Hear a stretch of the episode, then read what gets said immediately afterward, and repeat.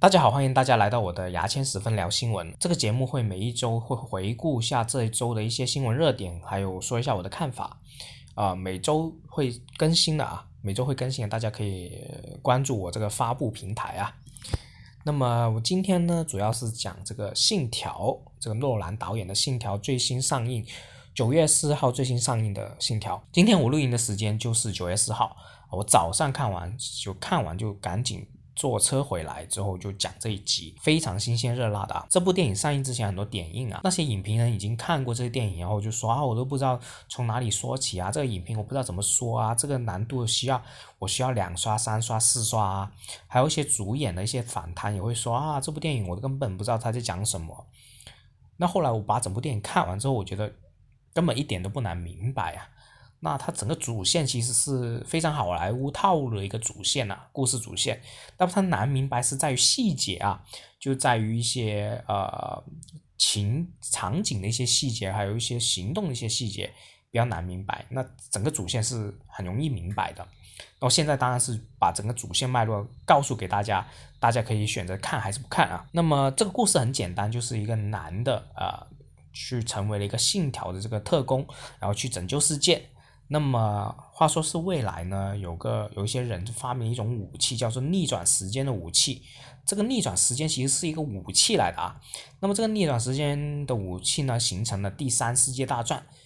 是呃，第三世界大战。那么信条的时候，这个男主角就在现实世界，就过去的世界的时候，就为了避免第三世界大战，然后去拯救世界。那整个条路就是这样。那么我们这个男主角一开始是一个特种部队一个兵啊，后来遇到一些意外，发现了这个，也遇到这个逆转时间的工具。这个逆转时间武器是什么来呢？就是大家在预告片也看到，就是可以把这些子弹呢倒着走啊，还有你向前走，其实向后走啊。那么它的这个时间，它这个武器可以从一个物件大到整个世界。那么物件，比如说是手枪啊。啊，或者是手套啊，啊鞋子啊这些东西可以变成逆转时间的武器。那整个世界的武也可以变成逆转时间，就是它会通过一个门，你通过这个门之后，整个世界都变成逆转的世界。这个点就比较难懂。那么，但是它主线不难懂。它主线是什么呢？就是这个信条这个男的呢，一开始特种部队的兵啊，做完之后呢，他就啊遇到这个逆转时间的武器了啊。偶然遇到，然后呢，经过一些测试呢，就被一个拯救世界的这个组织呢招安，那让这个男的去寻找真相啊，究竟是谁形成了这个第三世界大战，然后毁灭了世界？那么这个男主角呢，就经过从这个子弹，就是他们科女科学家会发现了一个子弹逆转时间的这些子弹。根据子弹材料去找到印度的这些老大，然后根据老大的内容，印度的一些老大内容，又找到一个俄罗斯人。那么俄罗斯人后来发现，经过一些沟通呢，会发现这俄罗斯人原来就是幕后老大，原来就是毁灭世界老大。那么大家就是一起去，就是发起一些兵啊，发了两队兵啊，然后去幕后老大那里毁灭他的计划。基本上主线就是这样啊，你看一点都不难明白吧？这个内容有什么亮点呢？我说几个亮点给大家听啊啊，第一就是它的设定，就是逆转时间设定，它让的这个电影的视觉效果非常好看，倒着走啊，还有你去了这个逆转世界啊，他们还要你们看预告片不是看见他们会带什么？吸氧气嘛，戴个口口就是那种吸氧罩啊，然后去吸氧。为什么这样呢？我一开始也搞不明白。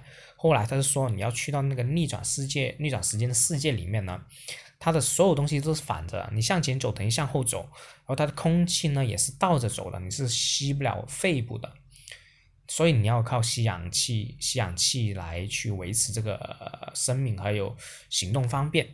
然后它爆炸呢也会。那么从热量变成从发散热量变成啊变成急冻的，就是你爆炸它会变成一个零下呃五十多度六十多度那种感觉。反正逆转世界就是全部东西反着来。那但是这个逆转世界其实它不是，它其实是经过一个门去处理的一个世界啊。其实它还是现实世界，只不过是它等于说这是逆世逆世界吧。那么我们的未来人呢，就是希望毁灭这个以前的世界，然后让现在的世界存在。那为什么毁灭以前的世界呢？因为以前的世界让到整个未来世界变成一团糟啊，比如说海面上升啊，呃，这个资源匮乏，那他们觉得毁灭了以前世界，现在世界就会重生啊。基本上这个理论啊。那么这部电影里面呢，还有很多我们看时间旅行的这种电影里面的一些驳论啊，还有一些桥段都会在里面的。呃，还有一些看点就是，呃，我们不是说《暮光之城》的这个男主角也在里面，确实在里面长得非常帅气啊，啊，染的是金色头发，帅到真的是让直男看弯。还有他的女主角长得非常漂亮，我一开始感觉她哇，长得非常高啊，是不是一个模特来的？真的高，比男主角比所有人在那里的所有主演都会高差不多半个头到一个头左右。后来我查了一下资料，发现她这个女主角叫什么伊丽莎白什么的，她不是模特来的啊，她是确实是演戏的啊，身高有一米九啊，非常夸张啊，没有做模特是专业的一个演员啊，因啊专业的在演戏剧啊各方面的演员，长得非常漂亮，身材也非常好。呃，看着这个女的，你就可以看两个小时。基本上，如果是你是男的啊，很非常养眼的一个女主角。那还有她那些逆转时空的一些概念，我觉得也可以，大家也可以去看看。所以说，这部电影的难点根本不是在于这个故事线你难不难明白，而是里面的一些细节，你可能会因为这种逆转时间这种概念绕到你的脑袋，看不明白。但其他的还好，真的还好。故事就算实际上就算把这些设定全部去掉，比如说把逆转时间换成一个核武器，整个故事也是成立的哦。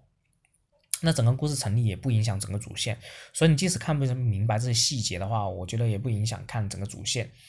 嗯，还有洛兰导演，大家如果是洛兰导演的影迷来说的话呢，看这部电影，我觉得是绝对不会失望的，因为确实是。拍出其他电影没有的这种效果出来，还有就是敦刻尔克，他们之前不是一七年出了这部电影吗？洛南，敦刻尔克节奏的那么慢，非常慢，但这部电影是比敦刻尔克的节奏快很多的啊。那么这部电影的话，也是在整个大陆除了八百八百上映之后，第二部大电影啊啊，洛兰导演的电影，我觉得确实不会让人家失望的。啊，非常高分的，我觉得是可以拿到高分的一部电影啊。我们再说一下我刚观影的过程中的一些小小想法，比如说他们开电影，因为那些影评人讲了什么看不明白，需要二刷三刷，搞到我对部这电影，我怕自己看不明白嘛。然后这部电影看了第十五分钟的时候，他开始解释什么叫逆转时间武器。呵就什么伤啊那些，我就开始懵了啊！我觉得主角也开始懵了，我主角也开始就主角那些对白说啊，这是什么意思？这是什么意思？也开始懵了，我就开始想啊，哇，第十五分钟已经看不明白，后面怎么办？后来发现也其实也不是啊，其实就是讲这个讲这些原理的时候让大家没搞明白而已，其他还好。我发现这些里面的主角，就是演这个主角里面的人也不知道逆转时间的这个。这个武器究竟是什么鬼意思啊？我发现是这样的，大家都一起不明白，然后假装明白那种感觉。就是那个呃，《暮光之城》男主角在里面其实是个物理学家，就是门槛那么高啊，就是你要物理学家才能做特工啊，才能搞明白啊，这个那一小时间究竟是什么东西？嗯，然后这部电影是诺兰编剧和诺兰拍的啊，我觉得诺兰可能做了编剧之后，确实他们没有他弟弟编剧的那么。圆滑那么好看啊！说实在话，还是缺点火候啊。如果是在鸡蛋里挑骨头的话，这部故事还是缺点火候。说实在话，这部电这个故事除了这个逆转时间的噱头之外，没有什么突出的故事线，不是很牛逼啊。这个故事就是一个很普通的故事啊，就是很普通套路故事，只是加了这个逆转时间噱头而已。所以大家不要被这种噱头去吓到，也不要被这些影评人去吓到。我个人觉得真的是。完全不难看，我也不是一个特别聪明的人，呃，我都看得明白，你们绝对没有问题。而且这部电影，我觉得如果你要去电影院看，除了《八佰》这部电影外，这部电影，呃，《信条》这部电影还是要看一看的。呃，确实是一部好看的电影，而且，呃，是洛兰导演拍的，你不看岂有此理啊，是吧？啊，影迷都应该看一看，然后消遣时间要看一看啊，然后去约会的话就。